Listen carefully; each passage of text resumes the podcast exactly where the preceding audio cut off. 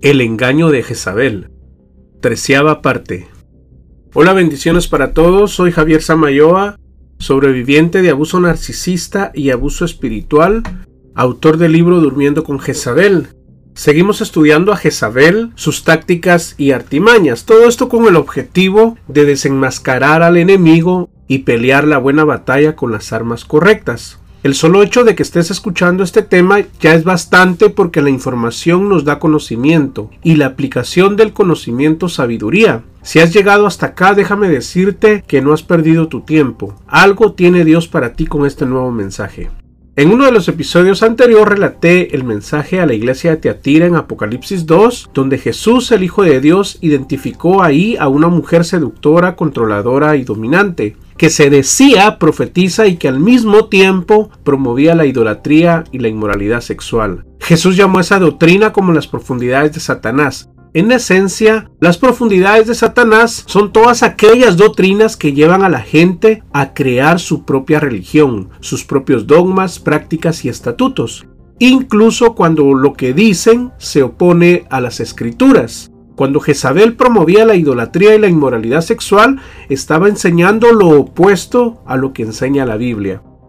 De hecho, la Biblia misma profetizó que en los últimos tiempos muchos iban a abandonar la fe y se convertirían en propagadores de doctrina de demonios. Primera de Timoteo 4.1.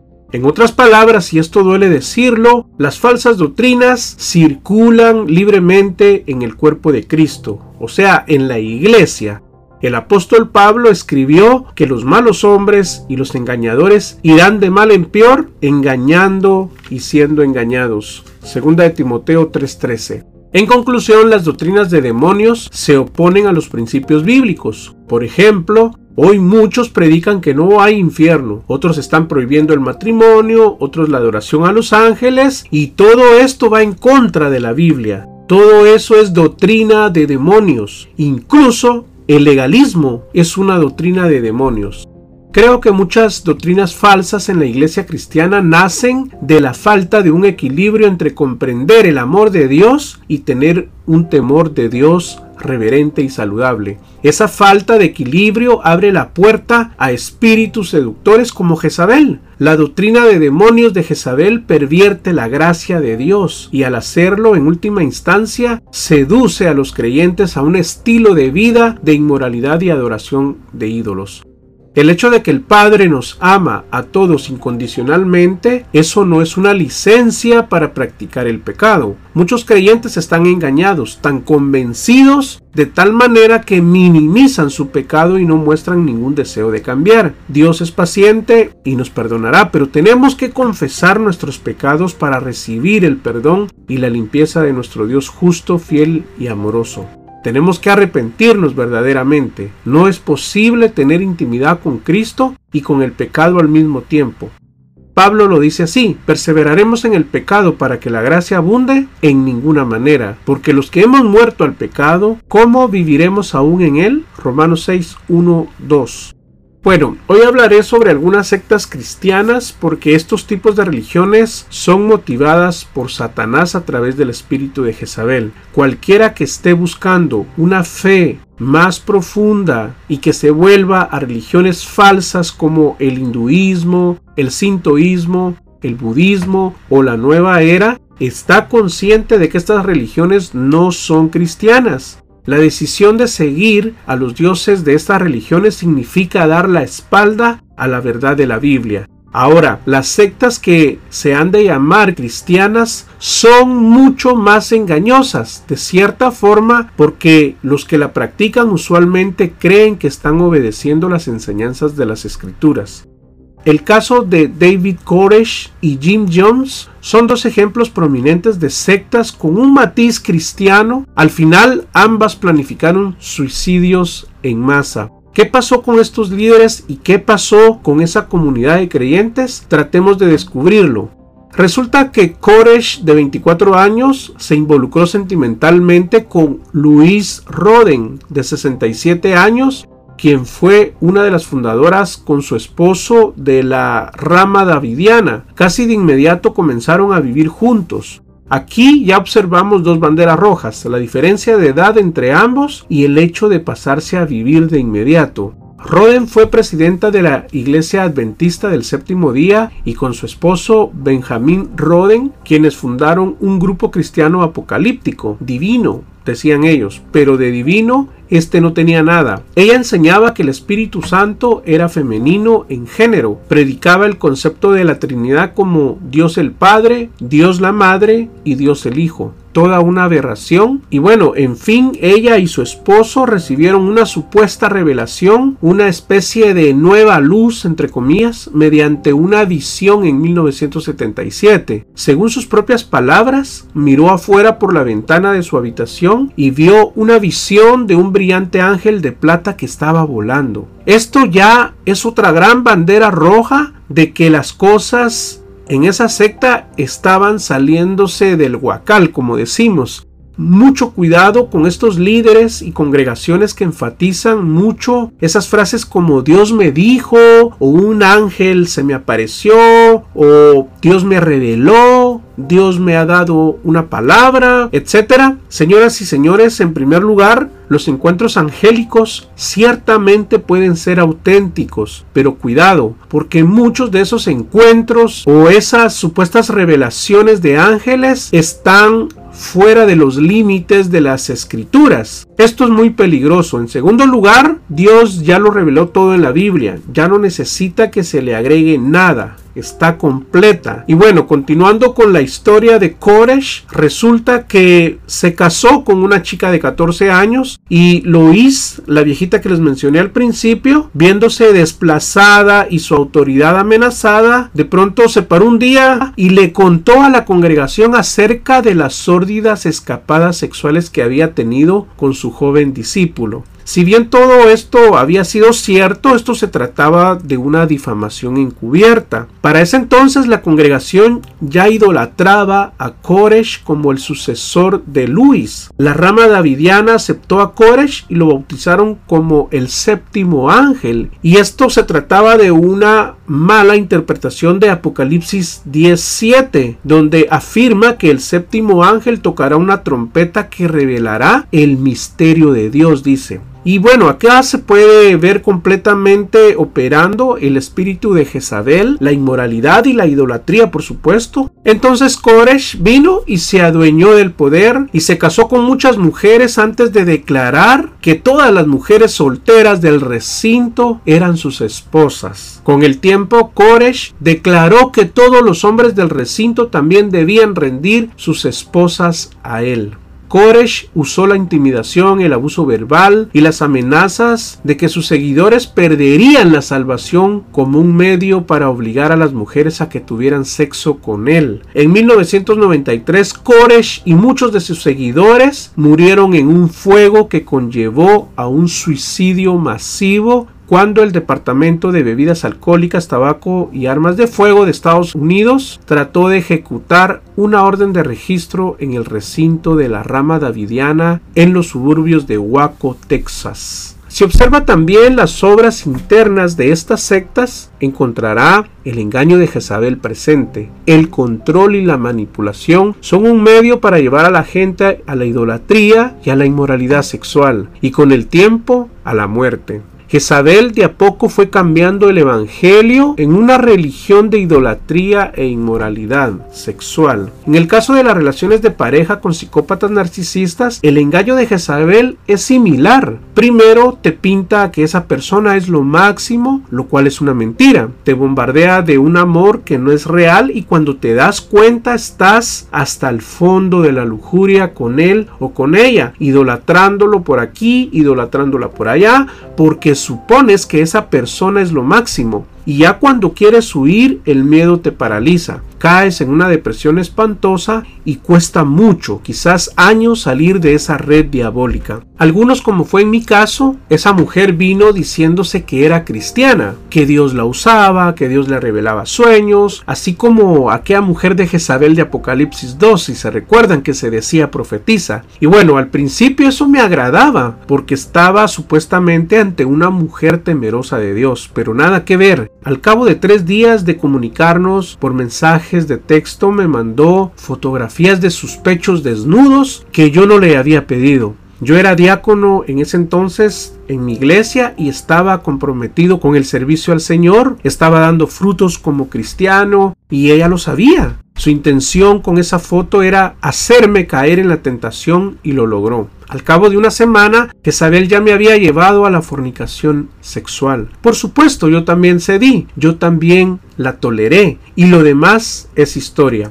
Jezabel jugó todas sus cartas y ganó. En Waco, Texas, igual Jezabel ganó. Según el Departamento de Justicia, 75 personas murieron dentro de ese recinto, incluyendo 25 niños. En el caso de el templo del pueblo, bajo el liderazgo de Jim Jones, que este es otro caso, también se caracterizó por la idolatría y la inmoralidad sexual. Rebecca Moore publicó un documento en 1985 y dice, la adulación y la adoración que los seguidores de Jim Jones le ofrecían era idolatría. Nuestros hijos y los miembros del templo colocaron a Jim Jones su confianza y le ofrecieron lealtad que fuimos creados para ofrecer solo a Dios, dice. Y bueno, acusaciones de inmoralidad sexual estuvieron siempre presentes a lo largo del ministerio de este personaje, de Jim Jones, incluso desde fechas tempranas en 1965 para ser exactos. Estas acusaciones continuaron persiguiéndole a principios de los años 70 y según el libro de Ruth A. Tuckers, Another Gospel Bolts, Alternative Religions and the New Age Movement, Jones trasladó a sus 20.000 seguidores a Guyana para escapar de la crítica de la prensa. Algunos reportajes argumentan que Jones llevó su inmoralidad sexual aún más lejos que Koresh, sodomizando a algunos de sus miembros de su congregación para demostrar que eran homosexuales. Fíjense. Aproximadamente mil de sus seguidores murieron en 1978 por envenenamiento con cianuro o por armas de fuego. Joseph Smith, fundador de la Iglesia de Jesucristo de los Santos de los Últimos Días, más conocidos como los mormones, este señor hizo referencia también a una revelación divina para incorporar la poligamia en su religión mormona. Los historiadores debaten cuántas esposas tuvo Smith y ahí vemos de nuevo a Jezabel haciéndose presente a través de la inmoralidad sexual. Luego tenemos la familia internacional, también conocida como los niños de Dios. La familia practicaba un método evangelístico que se conoce como pesca de coqueteo. Hágame usted el favor, que usaba el sexo para ganar almas. De hecho, la Corte Suprema de Justicia del Reino Unido decretó que había un amplio abuso sexual de niños y adolescentes por parte de los miembros de esa secta. Y bueno, aquí vemos también de nuevo la inmoralidad sexual. Alcanzan a ver la influencia de Jezabel en estos cultos y bueno, esa conexión inevitable de la cual nos habla Apocalipsis 2 a menudo el engaño de Jezabel obra para conducir a la gente a la idolatría, a la inmoralidad sexual en el nombre de Jesús. Una vez que Jezabel logra construir una fortaleza, ya sea en un ministerio o a nivel de relaciones de pareja, con psicópatas narcisistas, las manifestaciones tarde o temprano terminan por hacerse visibles. En este momento mucha gente bien intencionada, pero muy engañada, está adorando a Cristo, pero a saber a cuál Cristo. Jezabel se alimenta de la gloria, los narcisistas también. Y esto es idolatría. La definición más simple de ídolo es un dios falso. El diccionario define la palabra ídolo como representación o un símbolo de objeto de adoración. Otra definición de ídolo, farsante, impostor. Si estamos glorificando a dioses falsos dentro de las congregaciones o si estamos glorificando al psicópata narcisista, seguro llegaremos a tener sus características. De esto nunca se habla, pero esto que les estoy diciendo es bíblico. Cuando los israelitas adoraban a los ídolos, se volvían como ellos y dice Deuteronomio 29:4 que no podían sentir, ni ver, ni oír, y esto es lo que pasa como maldición en las relaciones con psicópatas narcisistas. uno termina siendo como ellos. Y esto porque Dios es el único y digno de toda gloria, honra y adoración. Romanos 1 describe la estrategia que usa Jezabel para atraer a los creyentes a su sujeción criminal. Jezabel no solo es un espíritu engañoso que promueve doctrinas de demonios, sino que también es un principado muy paciente. Jezabel se tomará su tiempo para seducir a alguien de manera cada vez más profunda al error. La estrategia dominante de Jezabel en la maldad es reprimir la verdad. Luego reemplazará la verdad con su religión depravada. El engaño de Jezabel comienza con la idolatría. Romanos 1 entonces podría considerarse como un resumen de la táctica de alto nivel del paciente trabajo de Jezabel. Dice, pues habiendo conocido a Dios, no le glorificaron a Dios, ni le dieron gracias, sino que se envanecieron en sus razonamientos y su necio corazón fue entenebrecido, tal como lo que sucedió en el caso de estas sectas que les acabo de compartir. Pues habiendo conocido a Dios, no le glorificaron y terminaron envaneciéndose en sus razonamientos, en lo que ellos creían que era correcto. Continuamos con Romanos, dice, por lo cual también Dios los entregó, los entregó a la inmundicia en las concupiscencias de sus corazones o sea, Dios los entregó, fíjense, Dios los entregó a la inmundicia en las concupiscencias de sus corazones, de modo que deshonraron entre sí sus propios cuerpos, ya que cambiaron la verdad, cambiaron la verdad de Dios por la mentira, honrando y dando culto a las criaturas antes que al Creador, el cual es bendito por los siglos. La gente terminó, como en estos casos, adorando a sus líderes, Versículo 26. Por eso Dios los entregó a pasiones vergonzosas, dice, pues aún sus mujeres cambiaron el uso natural por el que es contra naturaleza. Y de igual modo también los hombres, dejando el uso natural de la mujer, se encendieron en su lascivia unos con otros, cometiendo hechos vergonzosos, hombres con hombres, y rindiendo en sí mismos la retribución debida a su extravío.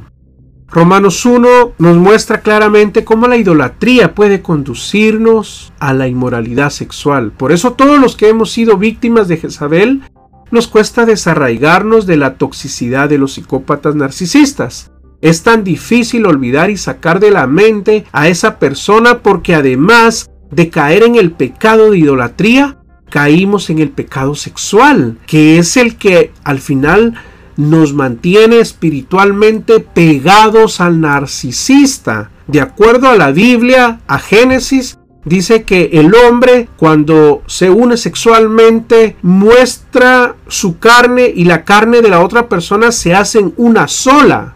Por eso es tan difícil el proceso de separación porque al final pues hay una sola carne y, por eso es tan difícil eh, cuando le decimos a la persona tienes que hacer contacto cero. El dolor es intenso, tan angustiante porque se trata de su carne y la carne del otro separándose a la fuerza. Versículo 28 al 32 dice, y cuando no quisieron tener en cuenta a Dios, Dios los entregó a una mente depravada para hacer cosas que no convienen. Esta es la segunda vez que dice que Dios los entregó. Versículo 29. Están atiborrados de toda clase de injusticia, inmoralidad sexual, perversidad, avaricia, maldad, llenos de envidia, homicidios, contiendas, engaños, malignidades. Versículo 30. Son murmuradores, detractores, aborrecedores de Dios, injuriosos, soberbios, altivos, inventores de males, desobedientes a los padres, necios, desleales, insensibles, implacables y misericordes. Prácticamente todos estos adjetivos los llena el perfil de un psicópata narcisista y por eso anteriormente los llamaba a la reflexión porque imagínense una persona de ese calibre con todas esas características eh, de maldad y toxicidad, al final uno termina siendo como ellos. Por eso es de que Dios los entrega a su inmundicia, a su maldad, a la maldad que ellos no quieren apartarse. La religión de Jezabel quiere atraer a cada creyente nacido de nuevo al engaño. Y para ser honestos, el engaño prevalece en toda la sociedad secular, pero no se satisface con eso. Jezabel quiere convertir a los hijos de Dios en eunucos que en última instancia lleguen a aborrecer a Dios. Hay muchos pasos a lo largo del camino para llegar a tener una mente reprobada, y cualquiera puede arrepentirse y dar la espalda a nuestro amoroso Dios en cualquier momento, pero cualquiera que entra más profundamente en el engaño de Jezabel se da cuenta de que cada vez se hace más difícil sentir la convicción del Espíritu Santo. Y con el tiempo, lo pagado del pecado es la muerte, dice Romanos 6:23. Ahora ya estás entendiendo cómo la religión de Jezabel influye en esta clase de cultos, en esa clase de reuniones espirituales y bueno, la manera en la que Jezabel guía a sus seguidores hasta su malvado fin y donde deja a las superestrellas proféticas quienes son exaltadas hasta llegar a un estatus de semidioses y esto también es idolatría. Increíble, pero las personas corren a las conferencias de estos sujetos y hacen largas filas, este, bueno, pues para adquirir una entrada y para pedir pues una oración y este incluso ofrendar cientos y miles de dólares deseando recibir una palabra profética en vez de buscar al mismo Dios por dirección. Es una venta publicitaria prácticamente del Espíritu Santo, pero el Espíritu Santo no está a la venta, ni sus dones tampoco. La Biblia afirma que la codicia, el deseo excesivo de riquezas o posesiones es idolatría. Colosenses 3:5. Esta idolatría puede conducir a los profetas de Dios derecho a las garras de la inmoralidad sexual de Jezabel como vimos en Romanos 1. Y todo esto forma parte, como les digo, de la religión de Jezabel. Y la religión de Jezabel alimenta a los falsos profetas. En su sermón del monte Jesús cerró con una palabra acerca de los falsos profetas. Alertó a los que escuchaban que tuvieran cuidado de los falsos profetas que venían vestidos de ovejas, pero que por dentro eran lobos rapaces. Es decir, parecían verdaderos, pero tenían motivaciones homicidas. Jesús dijo que conoceríamos a los falsos profetas por sus frutos, pero luego dijo algo impactante, Mateo 7, 21 al 23. No todo el que me dice Señor, Señor entrará en el reino de los cielos, sino el que hace la voluntad de mi Padre que está en los cielos. Muchos me dirán en aquel día, Señor, Señor, ¿no profetizamos en tu nombre y en tu nombre echamos fuera demonios y en tu nombre hicimos muchos milagros? Y entonces les declararé, nunca os conocí, apartaos de mí, hacedores de maldad, hacedores de maldad. Profetizamos, echamos fuera demonios, hicimos muchos milagros estas son palabras clave para describir el ministerio profético. El espíritu de Jezabel ha sido durante siglos un enemigo del movimiento profético. Jezabel trabaja para apagar el fuego del Espíritu Santo en los corazones de los comprados por sangre y conducirlos derecho al fuego del infierno por la eternidad. Una vez lo logra, podrá engañar más fácilmente al resto, conduciéndolos a un engaño mayor y más profundo a medida que continúan corrompiendo sus espíritus, lanzándolos incluso a las cosas ocultas en su búsqueda de experiencias sobrenaturales. Y ya para ir concluyendo, justamente la nueva era tiene a mucha gente engañada, incluso a mucha gente cristiana. Y esto porque es gente desesperada que anda en este momento buscando respuestas a su vida, desesperados de encontrar ayuda espiritual, pero pasa que de repente en su celular una frase un tanto cristiana y un tanto espiritual comienzan a hacerle clic en su mente y empiezan a seguir esa cuenta de Instagram, esa cuenta de Facebook, ese grupo que obviamente pues lo está administrando detrás otra persona pero de forma anónima. Y así la nueva era se ha venido a convertir en la religión de este siglo. La nueva era es la religión del anticristo. Y es tan atractiva porque, como les digo, mezclan versículos de la Biblia más filosofías orientales y bueno, toda una, una, parafernalia de frases como el amor al prójimo, el universo, el vibrar alto, bueno, qué sé yo. Entonces, la gente por ignorancia asume que se trata de una espiritualidad sana, que parece de Dios, pero no lo es. Y esto porque los han convencido por ejemplo, de un conocimiento diabólico que, bueno, los ángeles les cuidan, que los ángeles les hablan, que les pueden rezar a sus ángeles, etc. Y bueno, la pregunta es, ¿qué ángeles? ¿Ángeles de Dios o ángeles de Satanás? Recuerden que Satanás se trajo consigo a la tercera parte de ángeles del cielo. ¿Cómo sabes tú si son ángeles de Dios o ángeles del diablo? La Biblia no enseña que se deba adorar a los ángeles, al contrario. La nueva era incluso ha engañado a mucha gente haciéndoles creer que todos sus familiares fallecidos son ángeles que les cuidan. Imagínese, hágame usted el favor. En fin, el problema con todo este tipo de creencias es que son antibíblicas y se trata de pura doctrina de demonios. Pablo alertó en 2 Corintios 11 del 14 al 15 y esto no es maravilla porque el mismísimo Satanás se disfraza como ángel de luz. Los psicópatas también hacen, adoptan lo mismo, se disfrazan como ángel, ángel de luz y son el mismo demonio.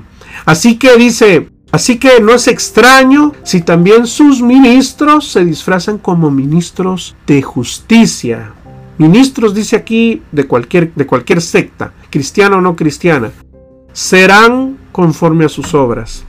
Tenga mucho cuidado a qué ministro está siguiendo en las redes sociales o qué página de Facebook, Instagram o canal de YouTube está siguiendo porque podrían estarlo engañando. Cuidado con esta gente que parece muy espiritual, que pregonan con jactancia, que aseguran haber tenido encuentros especiales con ángeles y que tienen poderes divinos de sanidad, etcétera. Aguas, aguas porque muchos de estos ministros se disfrazan, dice, como ángel de luz, pero por lo general son charlatanes, estafadores, psicópatas y narcisistas. Sus intenciones es robarle su dinero y lo peor de todo es que los están llevando a las profundidades de Satanás. Jesús dijo, yo soy el camino, la verdad y la vida, y nadie viene al Padre si no es por mí. Bueno, señoras y señores, terminamos esta serie de Jezabel. Soy Javier Samayoa. Cualquier duda, cualquier pregunta, estaré pues acá siempre dispuesto a tratar de responder. Y gracias a todas las personas que me siguen en, en mis redes sociales, que han adquirido mi libro. Si aún no te has suscrito al canal, te invito a que lo hagas en este momento. Y bueno, vamos a continuar con esta serie de temas relacionados a psicópatas y narcisistas, pero observados, analizados desde la palabra de Dios, desde la Biblia, que es la palabra profética más segura. Un abrazo para todos, bendiciones, cuídense.